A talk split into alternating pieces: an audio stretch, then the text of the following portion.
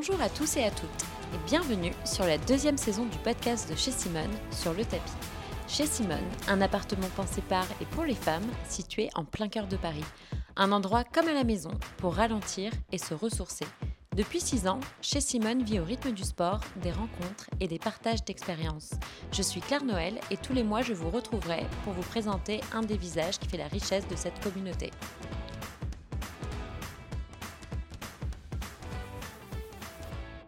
Bienvenue sur un nouvel épisode du podcast de chez Simone sur le tapis.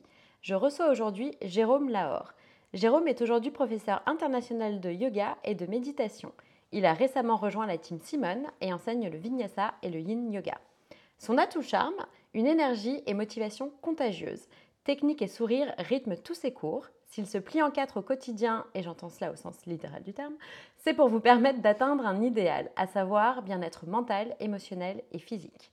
Cette nouvelle vie qu'il s'est choisie est arrivée sur le tard et on est très curieux de revenir sur son parcours avec lui.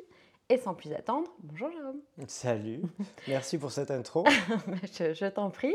Question signature, est-ce qu'en quelques mots tu peux nous dire qui tu es et d'où tu viens? Euh, Je viens du sud-ouest de la France. Vous allez vous en rendre compte, voilà, avec l'accent.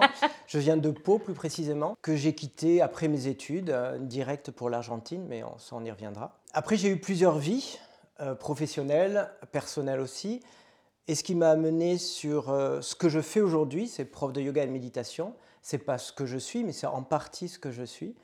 Euh, ce que je suis, pour raccourcir, j'imagine, c'est plutôt quelqu'un en quête de liberté, en quête de challenge, de mouvement et qui a besoin de sortir de sa zone de confort en permanence.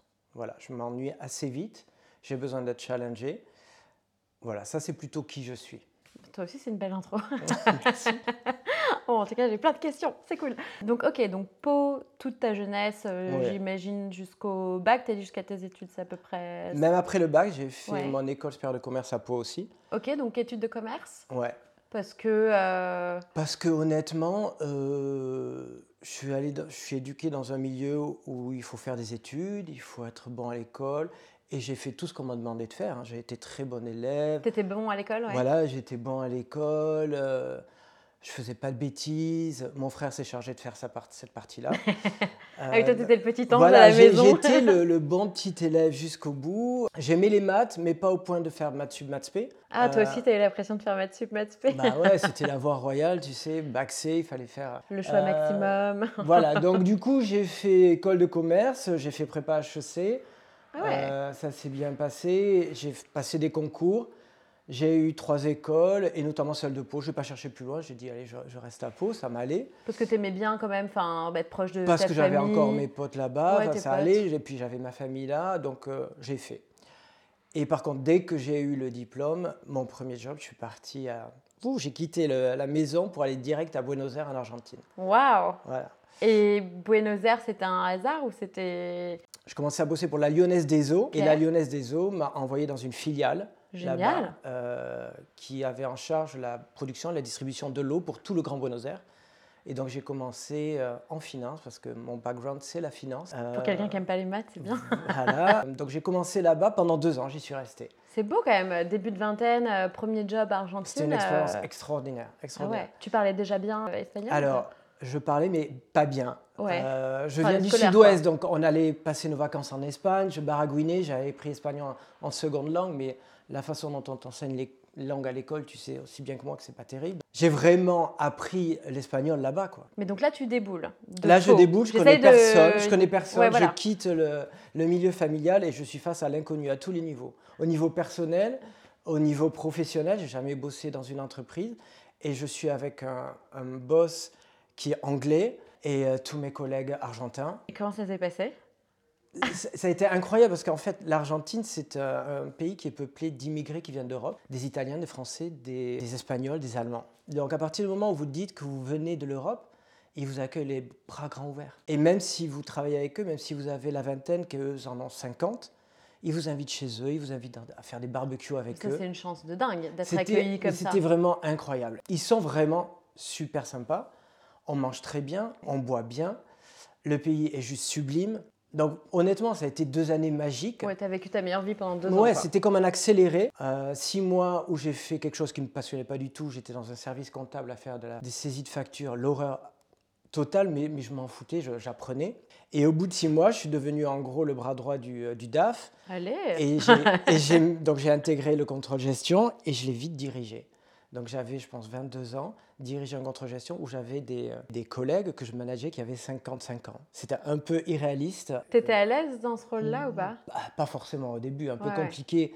Mais honnêtement, ils m'ont mis plutôt euh, les choses, enfin, ils m'ont rendu les choses faciles et ça s'est très bien passé. Donc l'Argentine, deux ans, tu as adoré, clairement Ouais, j'ai adoré. Vraiment, c'est une expérience, euh, une vie. Enfin, voilà. T'es, grand V. T'es parti où après? T'es rentré ou Après, je suis rentré en France, à Paris. Mais voilà, il n'est pas de question que je reste dans le sud-ouest. Euh, tu t'étais pas projeté plus en Argentine ou c'est as suivi le boulot Non, je voulais rentrer, je voulais me rapprocher de la famille. je me suis posé la question.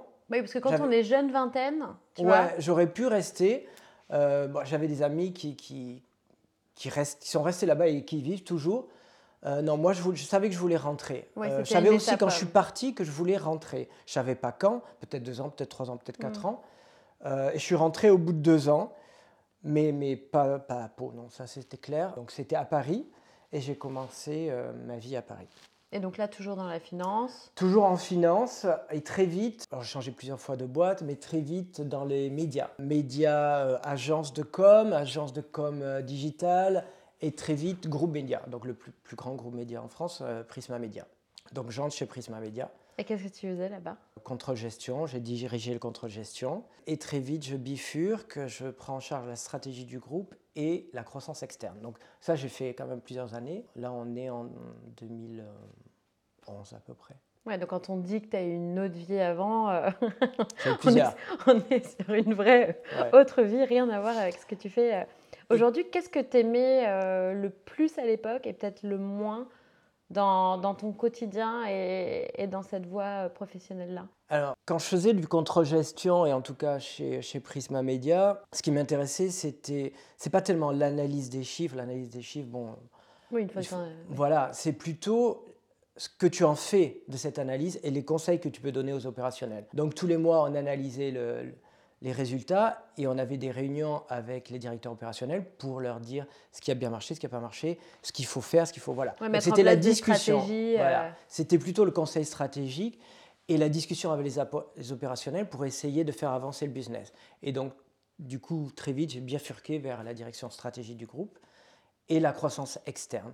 Et c'est là où du coup on s'est euh, mis à faire plusieurs acquisitions digitales pour le groupe, puisque un groupe papier en pleine révolution digitale, il fallait trouver soit des assets, des, actifs à acquérir, soit des boîtes à acquérir, des startups digitales. C'est ce qu'on a fait pendant 4 ans. C'est passionnant. Parce que c'était la révolution digitale, c'est génial. C'était juste incroyable. Les quatre plus belles années, on va dire, corporate de ma vie. C'était extrêmement challengeant. Je pense que j'ai très peu dormi, beaucoup, de, beaucoup de stress, mais en même temps, quand on négocie le rachat d'une société, quand on essaye de convaincre des vendeurs, quand on négocie les points conflictuels et qu'à la fin il y a la signature, voilà, toute la story c'est quelque chose de magique. Ah ouais, puis tu étais à toutes les étapes, puis tu étais quand même un, tel haut niveau que il y a peu de gens en fait qui ont accès à tu vois ce, niveau de stratégie euh, pour l'expansion de ton entreprise, tu vois, c'est dingue. Et ce qui le rendait magique, c'est que j'étais en contact, euh, je travaillais avec des avocats toute la journée, mais aussi avec des financiers, avec des RH, parce que quand on fait une acquisition, il y a l'aspect social. Voilà, donc j'étais en contact à la fois avec tous les partenaires de la société et à la fois avec des vendeurs qui n'ont pas du tout le même background que moi. Un, créateur de société, c'est un entrepreneur. Et il faut trouver un terrain d'entente, euh, il faut qu'il n'y ait plus de points bloquants dans la négociation. Donc voilà, ça crée ah, je ne voyais pas tout ce truc commercial, j'adore. Ça crée des, des, situations euh, invraisemblables, invraisemblables. Notamment une nuit sur une acquisition, on devait signer le lendemain, on avait encore toute une liste bloquante de points. On a passé la nuit à, négocier, chez les avocats.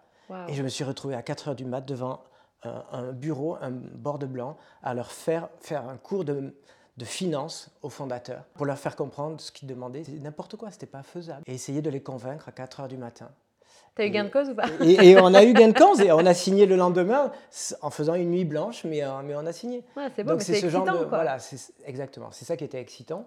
Après, c'est usant. Enfin, j'imagine que le point négatif, c'est un peu. Euh, c'est un, un, peu usant. Et puis bon, quand tu en as fait plusieurs, tu as, envie d'autre chose. Mais c'était l'expérience la plus belle, la plus magique, la plus extraordinaire à tous les sens. Trop bien. Et donc tout ce temps-là, tes vies parisiennes, où, tu voyageais, où tu es reparti? À cette époque-là, j'étais sur Paris. Alors je voyageais euh, personnellement, mais euh, pas particulièrement pour le boulot, à part pour aller à la maison mère qui était en Allemagne. Mais je n'avais pas revécu à l'étranger encore. Quelle a été cette transition de je suis reparti À l'étranger? Ouais. Peut-être pour en arriver là, il faut peut-être expliquer durant les. Euh, donc il y a dix ans, durant les les quatre années à peu près où je fais des, fusions-acquisitions et de la stratégie. Quatre années que tu aimes bien, tu disais, corporate. Que j'adore. Enfin, je me jette à fond dans le boulot, mais mm. j'adore ce que je fais. Au début de ces quatre années, je suis dans une période personnelle. Et c'est ce qui m'amène aussi un peu dans, le yoga, tu vas vite comprendre. Dans une période personnelle très compliquée, je perds euh, en six mois d'intervalle les deux personnes qui me sont les plus chères. Je perds mon compagnon et je perds ma mère, les deux d'un cancer en six mois. Wow. Donc je suis, euh, comme tu peux imaginer, euh, un peu mal. Je fais que bosser, j'ai plus vraiment de vie sociale et je dors très peu. tu t'oublies dans autre chose pour éviter de penser. Quoi. Et je dors très peu et ça devient pesant. Donc je me donne un coup de pied aux fesses, je me dis il faut que je fasse quelque chose. Donc je, je, me dis je vais essayer un cours de yoga. Donc je regarde, il me faut un, studio de yoga qui soit à côté de chez moi, qui soit ouvert tard le soir parce que je bosse tard, ouvert le week-end. Attends, à l'époque, tu faisais zéro sport? Non, je faisais la muscu et je courais. Ah, L'opposé d'un mètre flexible. Oh. J'ai jamais fait de danse. Sait s'il est flexible. J'ai jamais fait de danse et j'ai jamais fait de gymnastique. Non, j'étais l'opposé d'un mec flexible. Ok. Et pourquoi là tu te dis yoga? Parce que tu avais des euh, copains qui faisaient Non, du tout. Non, j'avais déjà testé le yoga avant, mais c'était des mauvaises expériences. Euh, j'avais jamais accroché. Soit pas le bon prof, soit pas la bonne euh, pratique, soit moi j'étais pas prêt. Mais ça se trottait quelque part dans ma tête. J'y avais déjà testé deux, trois fois, et là je me suis dit, bon, ça va me faire du bien, euh, ça va me, reposer mon esprit, je vais, je vais me centrer. je sens que j'en ai besoin. Voilà. C'est mm. ça où il faut que j'aille voir un psy. Donc, euh, bon, les deux aussi, c'est compatible. Hein. Voilà, j'ai essayé le psy, hein. je ne veux pas rentrer là-dedans, j'ai essayé. Tu te dis yoga, je vais essayer. Voilà, je vais yoga, je trouve le studio à deux rues de chez moi. Ils font de l'ashtanga yoga je ne sais pas du tout ce que c'est que l'ashtanga à l'époque. Et je suis, comme je viens de te dire, l'opposé d'un maître flexible. Donc j'y vais, j'explique à la, fondatrice euh, ma démarche. Elle me dit pas de problème, tu viens, essayer un cours, c'est 90 minutes, tu t'essayes et puis euh, on modifiera s'il faut. Premier cours de yoga, 90 minutes sur le tapis, une souffrance non-stop. Non-stop. 90, 90, minutes, Ah oui, c'est long hein, quand t'as mal. une souffrance non-stop parce que toucher les orteils en flexion avant, c'était même pas imaginable pour moi. Ah, c'est fou. Je modifie toutes les postures, mais quelque chose me plaît déjà, c'est la respiration Ujjayi. Donc une respiration 100% par le nez en contractant le fond de la gorge.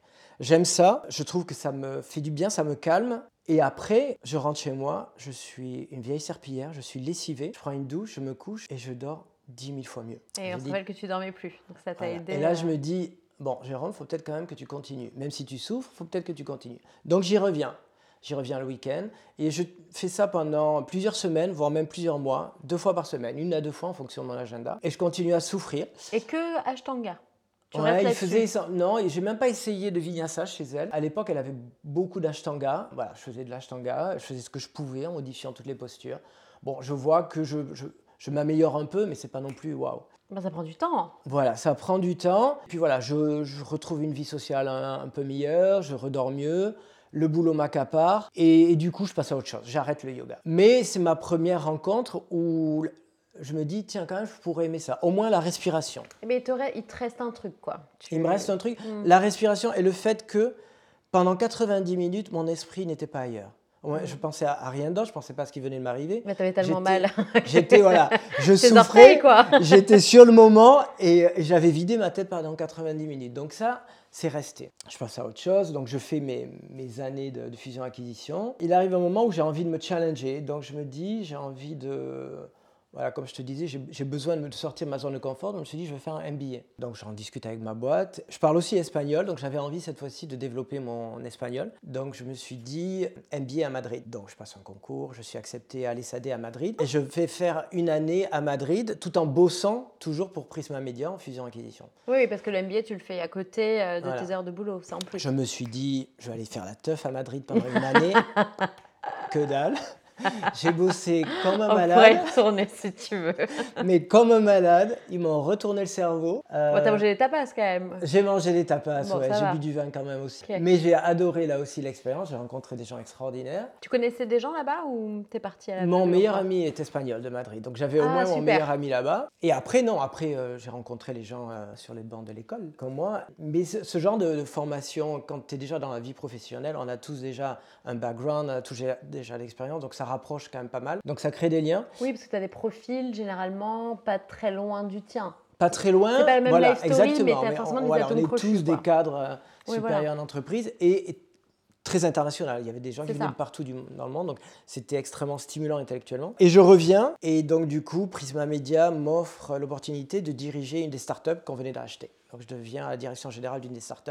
Et là, euh, du coup, je rebosse énormément, avec beaucoup de pression. Et tu t'es pas vraiment arrêté. hein. Enfin, Non, moi qui je, je suis le déroulé là pour le moment, c'est pas arrêté de bosser. hein. Euh, avec euh, aussi des voyages en plus, parce que j'étais entre Paris et Lille au niveau professionnel. Ah, c'est moins sexy que Madrid. C'est moins sexy. Tu m'excuseras, pardon les. Lillois, mais Après, le, le vieux Lille, c'est sympa quand même. oui, c'est sympa le vieux lit, c'est vrai. Mais, mange bien. Et au niveau personnel, je voyage beaucoup en Allemagne, puisqu'à l'époque, euh, j'ai rencontré un Allemand. Voilà, donc j'étais en permanence en voyage, en permanence en train de bosser. Et là, je me dis, Jérôme, il faut, tu vas finir par péter un plomb. Il faut que tu te sentes. Donc, tu vas refaire du yoga et tu vas le faire différemment. Tu vas cette fois-ci t'engager vraiment. Donc, je vais à l'Ashtanga Yoga Paris, qui est à l'opposé de chez moi, qui est dans le 11e. Moi, j'habite à Levallois. Et je m'inscris et j'y vais à peu près 3 4 fois par semaine. Le soir après le boulot, ils sont ouverts tard, j'y vais le week-end et, je fais de l'ashtanga à fond. Ils ont 5 niveaux d'ashtanga, donc euh, voilà, au moins je peux commencer et j'ai autour de moi des gens qui sont à peu près de même mon niveau et je progresse, je progresse, je progresse parce que je suis vraiment dédié, j'y vais tout le temps. Quand je suis en voyage, je fais ma pratique. Ouais, il n'y a pas de secret. Tu te mets dedans. Voilà, euh, je me mets vraiment dedans et, euh, et je suis mordu. Je suis vraiment mordu, j'adore. Et jusqu'au point où, euh, je ne sais pas si vous connaissez, mais après euh, en Ashtanga, ce qui est vraiment magique, c'est faire des Mysore. Les- le- la pratique Mysore, c'est une pratique qui se fait en général le matin de bonne heure. Tu fais ta propre pratique dans une salle où il y a des gens qui pratiquent en même temps que toi. Il n'y a pas de prof qui va te guider. Le prof est là uniquement pour venir éventuellement t'ajuster. Personne ne parle. Tu entends uniquement la respiration, uniquement le souffle. Et là, c'est quand tout le monde fait à son rythme. Tout le monde euh, fait à son rythme, exactement. Et c'est magique. Et là, j'accroche encore plus. Et donc, je fais ça pendant deux ans. Et sans vraiment, et sans arrêter, là, pour le coup. Tout le temps, même les vacances, euh, quatre fois par semaine. Et tu continues ta vie pro euh, à côté? Ouais. Est-ce que tu vois une amélioration sur euh, ton rythme, sur euh, je sais pas, ta gestion du stress? Est-ce que ça t'apporte, au-delà de ta flexibilité, parce qu'on va arriver au fait que tu as une flexibilité légendaire, mais euh, tu vois, qu'est-ce que tu vois comme Je- amélioration ce C'est surtout que ça m'a permis de tenir. Je pense que j'aurais pas pu, j'aurais pété les plombs si j'avais pas fait du yoga. Parce que j'étais par monstre et par votre tout le temps, avec la pression, la pression managériale et la pression de, de la boîte. Et en plus, le week-end, j'étais euh, un coup en Allemagne, un coup en Espagne, un coup en, Ça, c'est à épuisant. Londres, un coup, voilà. Donc j'étais tout le temps soit dans des avions, soit dans des trains. Et, et si j'avais pas eu le yoga à côté, euh, je, je- voilà, je suis pas sûr que j'aurais pu tenir. Donc ça m'a permis de tenir. Donc oui, pour répondre à ta question, ça m'a centré, ça m'a apaisé. Et surtout, j'ai pu prendre un peu de recul sur tout.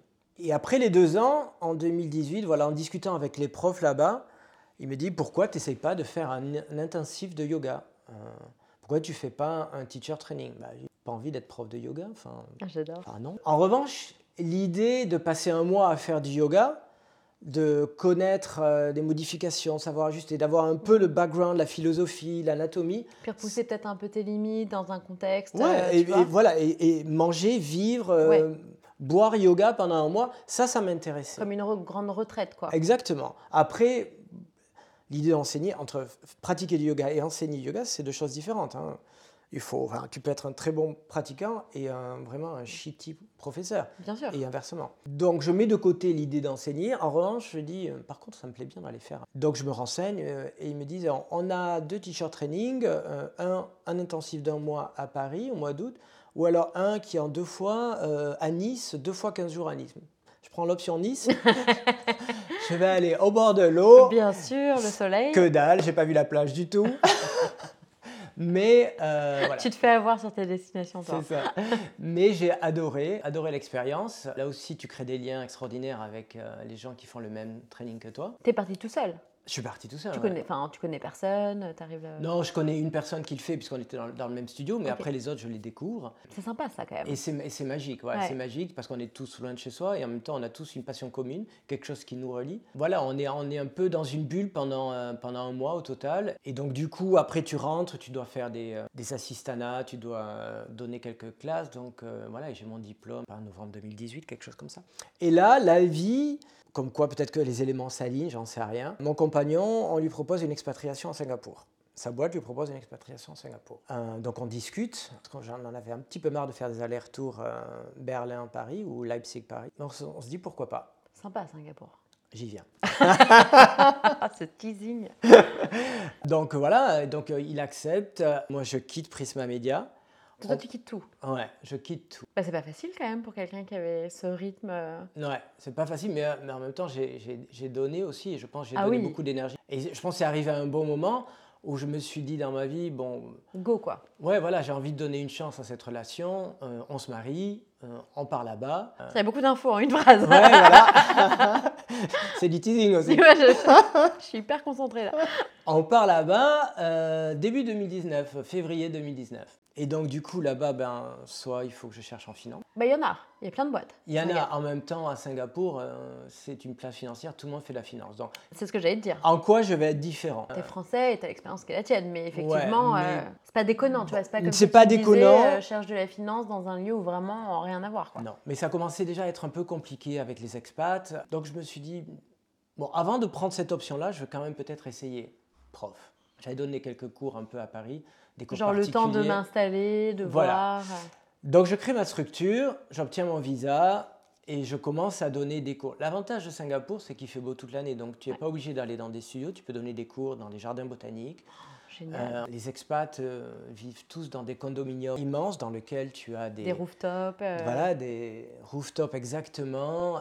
donc tu es dans des endroits juste sublimes et tu peux donner des cours de yoga assez facilement sans avoir besoin de rentrer dans des studios.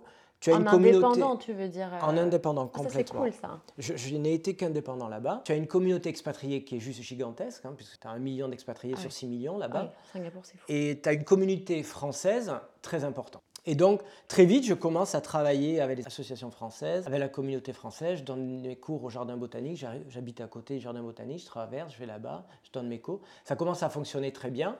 Covid arrive. Eh ben oui. Tadam, Tadam, Début 2020. voilà. Donc, euh, bah, comme tout le monde, hein, un petit peu de Zoom pendant trois mois. C'est pas ma passion, mais je le fais quand même. L'avantage de Singapour, c'est qu'on a eu qu'un seul vraiment euh, confinement. confinement. Ah ouais, c'est de la chance. Trois premiers mois. En revanche, euh, on a été bloqué à Singapour pendant deux ans et demi. C'est-à-dire, on ne pouvait pas sortir. voilà, c'est-à-dire, tu es dans une île pendant deux ans et demi et tu vas pas à Singapour tu te t'expatries pas là-bas en te disant je vais rester à Singapour. Personne. Tu vas à Singapour parce que c'est un hub qui te permet d'aller dans des destinations bouger dans l'Asie du Sud-Est, voilà. Bien sûr, c'est tout le concept. Sauf que là, tu sortais, il y avait de fortes chances que tu ne pouvais pas rentrer. Tu pouvais, même si tu payais tes impôts là-bas, même si ta vie professionnelle était là-bas, même si ton appart était là-bas, si tu voulais tu sortais, euh, Thaïlande ou quoi, tu étais foutu. Ils ne te donnaient pas l'autorisation pour rentrer. Donc les expats ne sont pas sortis pendant deux ans et demi. Et donc tout le monde a pété un peu hein, les plombs. Et tout le monde s'est mis à faire du yoga et de la méditation. Et donc Jérôme s'est mis à bosser comme un malade. Et donc du coup, ça, ça a vraiment cartonné. En fait, c'est ce qui a permis de faire exploser ton activité. Exactement. Et du coup, j'ai commencé à faire un partenariat avec le Sofitel. Donc je, je donnais des cours là-bas, je faisais des événements, je faisais yoga et happy hour sur des rooftops avec le Sofitel. J'organisais des retraites avec eux. Trop bien. Euh, je louais des salles, voilà, je, je, je, faisais différents workshops et ça fonctionnait très bien. Et ça pendant, euh, pendant les deux ans et demi, jusqu'à ce que, en gros, jusqu'à l'année dernière, quoi. C'est fou. Jusqu'au. Ouais. Mais attends, tu as dit méditation. Moi, j'avais noté que euh, du coup, tu as fait une formation de 150 heures. Ouais. je me suis renseignée. Hein. À la School of Power and Peace à Bali. Exact. Euh, ma question est la suivante 150 heures de méditation, c'est comment ça se passe? Explique-moi un petit peu. Parce que j'ai une vague idée et ça, je que ça Alors, me Pourquoi, pourquoi j'arrive à ces 150 heures de méditation déjà? C'est beaucoup tu 150 heures de méditation. Bah, oui, tu t'imposes des trucs aussi. Pourquoi? Parce que euh, tout simplement, en mai l'année dernière, voilà, séparation, ah. je divorce. Chose qui arrive. Chose qui arrive, voilà, et je me dis, bon là, tu as besoin de prendre un peu de temps pour toi, pour savoir, parce que du coup, je vivais toujours à Singapour, j'avais toujours ma boîte à Singapour, qu'est-ce que je vais faire Oui, puis tu cartonnais à Singapour. Voilà, est-ce que, est que, un, j'ai envie de rester à Singapour euh, Qu'est-ce que tu vas faire? Donc je me dis, tu as besoin de temps pour toi. Tape sur euh, Bali, qu'est-ce qui se passe? À, à Ubud, au Yoga Barn, je vois cette formation, très bien. 150 heures de méditation. 150 heures de méditation. Et donc un teacher training où tu, effectivement, tu médites beaucoup. Tu méditais avant, toi, toi perso ou pas? Je méditais, mais pas autant que maintenant, j'étais pas régulier, mais je, méditais un peu, oui, j'ai toujours aimé ça, surtout aussi quand j'étais dans des postes de managériat, j'avais besoin de méditer. Et donc, je pars là-bas, euh, en gros, tout le mois d'août, l'année dernière, je l'ai passé à Ubud dans cette formation, une formation extraordinaire, life-changing. Life-changing, vraiment. Génial. Un groupe extraordinaire. Vas-y, essaye de me convaincre d'aller faire 150 heures de méditation, voir. Écoute, en fait, comment te dire? Pour vraiment être un bon prof de méditation, il faut déjà que tu acceptes de digérer ton histoire et de la raconter. Parce que quand tu vas enseigner la méditation, tu vas souvent avoir face à toi des gens qui ont vécu quelque chose d'assez lourd en général. Tu te lèves pas un matin en disant j'ai besoin de méditer. Hmm. Il, y a, il, y a, un background. Je veux pas dire tout le monde, il faut pas généraliser, mais bien souvent, bien souvent il y a un background.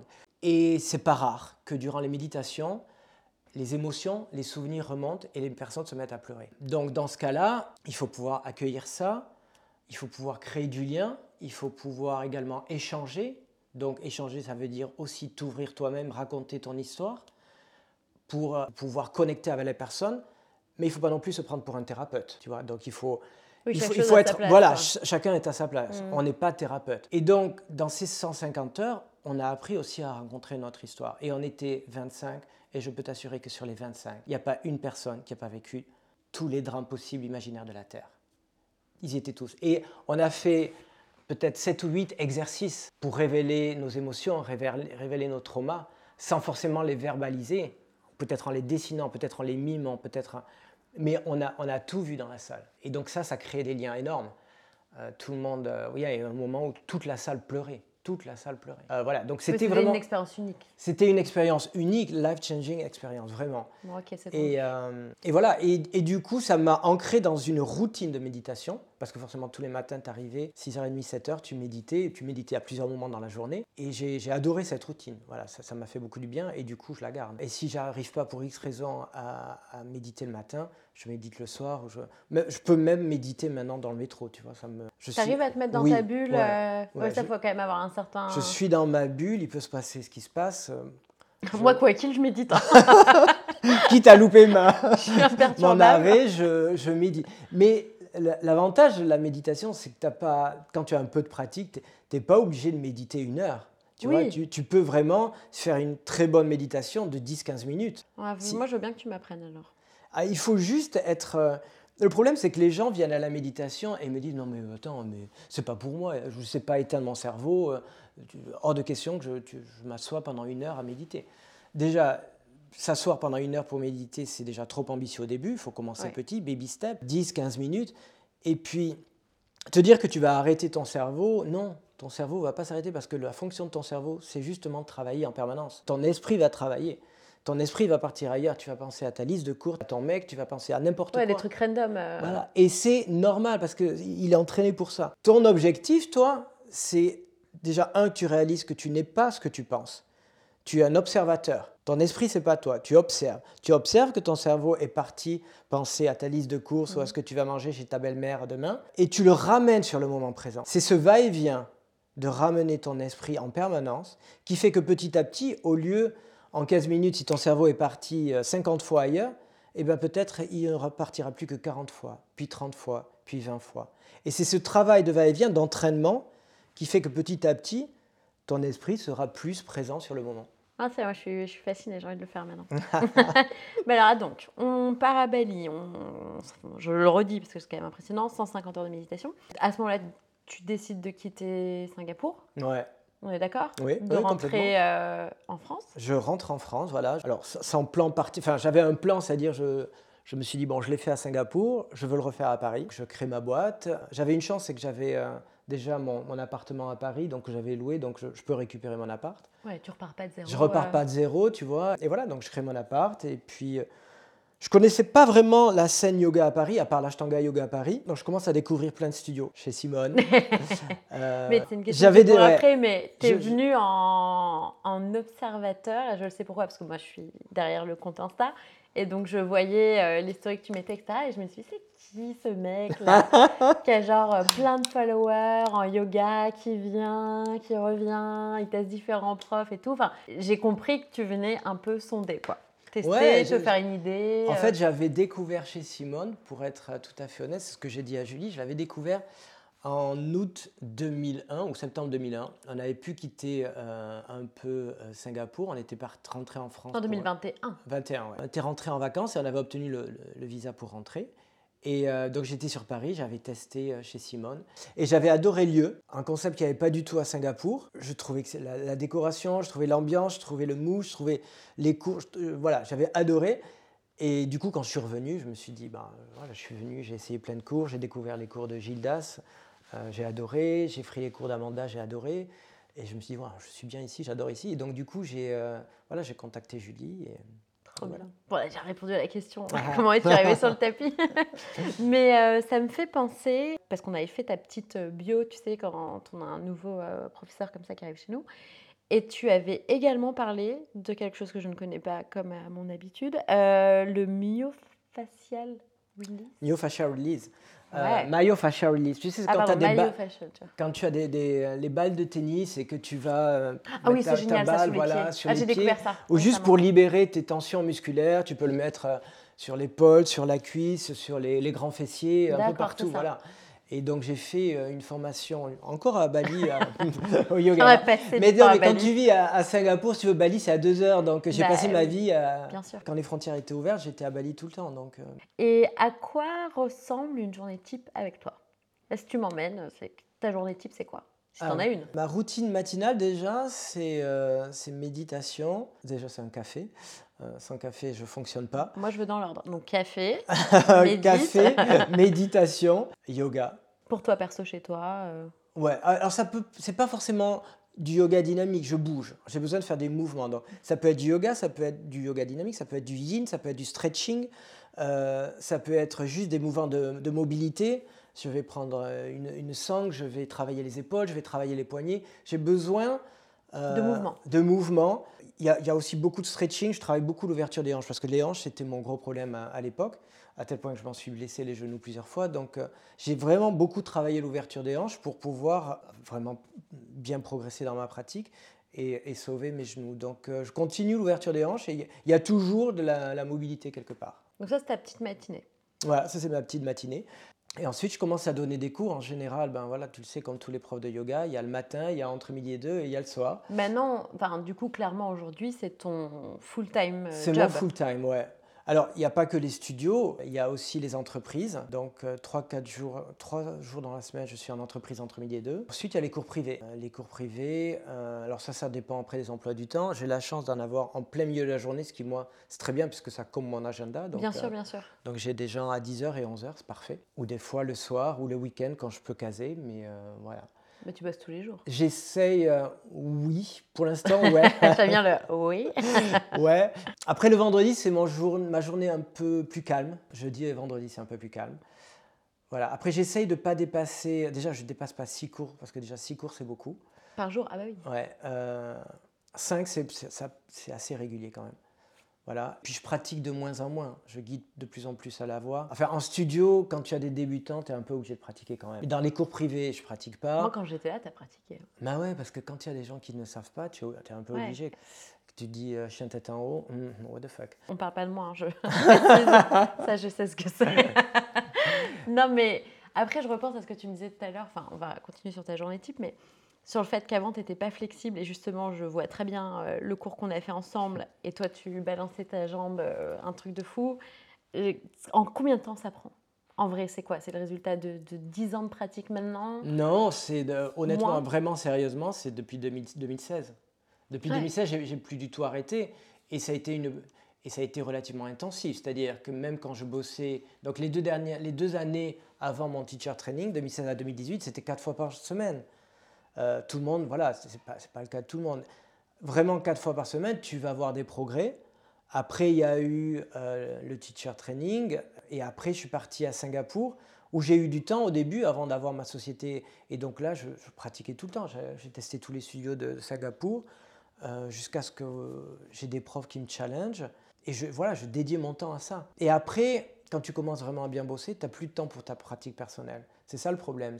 Donc j'essaie de temps en temps à m'imposer euh, d'aller faire un cours. Pour toi Pour moi, ouais, juste ben, parce que déjà, un, ça me, ça me vide la tête, ça me fait du bien. Ouais, puis et puis tu as besoin. voir euh, comment les autres aussi euh, pratiquent. Donc j'ai des profs que j'aime bien, donc de temps en temps, je vais faire le cours de, de Faustine ou de Gildas. C'est de plus en plus rare. Hmm. Et ça ça, me, ça, ça me manque. Et cette vie-là versus la vie d'avant, alors? Trop, trop tôt, too soon to tell. non, non. En fait, y a, même s'il y a des aspects qui me manquent dans la vie d'avant, notamment tout, l'aspect euh, adrénaline, l'aspect euh, négociation en urgence, euh, il y avait des trucs tellement excitants. Mais en même temps, quand tu te lèves le matin et que tu fais ta passion toute la journée, il n'y a quand même pas de prix. C'est-à-dire, je peux me lever à 5 heures du matin s'il faut, je peux aller bosser un dimanche, donner 5 cours un dimanche quand mes potes sont en train de picoler. Bah, je m'en fous parce que parce que c'est ma passion quoi. Donc c'est quand même du luxe de faire ce que tu aimes toute la journée. Donc pour l'instant, euh, ouais, je, non, je dirais que je, je regrette pas. Je regrette certains aspects d'adrénaline. Après, euh, j'adore ce que je fais quand même. Donc. Euh. Bon, bah, ça a l'air, hein. en tout cas. Donc, même si tu nous as rejoint il n'y a pas très longtemps, c'est quand même quelques mois, est-ce qu'il y a un souvenir, une anecdote, une histoire que tu as envie de partager avec euh, nos auditeurs en particulier Ou pas, d'ailleurs, c'est comme tu veux. Sur, euh, chez Simone. Sur, euh, chez Simone. Est-ce que ça représente pour toi Si tu as, tu vois, oui, une anecdote un peu marrante J'aime bien. Une anecdote marrante. Ou triste, je, ne sais pas. Moi, je laisse la porte ouverte. non, marrante, je sais pas. Non, c'est un, peu, un peu la maison, voilà, c'est l'appartement dans lequel tu te sens bien, tu viens, tu tout le monde a le sourire, euh, ça se passe bien. Euh, je vais sur le tapis, euh, je me sens bien, je donne des cours. Maintenant, j'ai des réguliers, donc je vois les mêmes visages à chaque fois. Donc, c'est un bonheur de voir les gens évoluer, de voir qu'ils te sont fidèles. C'est voilà, c'est se sentir à la maison, c'est être bien. Je crois que, que c'est ça, Simone. Et, je pense que c'était un peu l'objectif au début quand Julie l'a créé. Donc, je pense que c'est mission réussie à 100%. Quoi. Complètement. Écoutez, je crois que ce nouvel épisode du podcast touche à sa fin, sur ces jolies paroles, j'aime bien. N'hésitez pas à nous faire part de vos retours et commentaires, liker, partager, vous abonner au podcast pour ne manquer aucun des prochains épisodes. Merci beaucoup. Merci Jérôme. à toi, c'était un plaisir. je t'avais dit que ça allait bien se passer. De t'être prêté au jeu des questions-réponses. Et à tous, je vous dis à très bientôt pour de nouvelles confessions sur le tapis.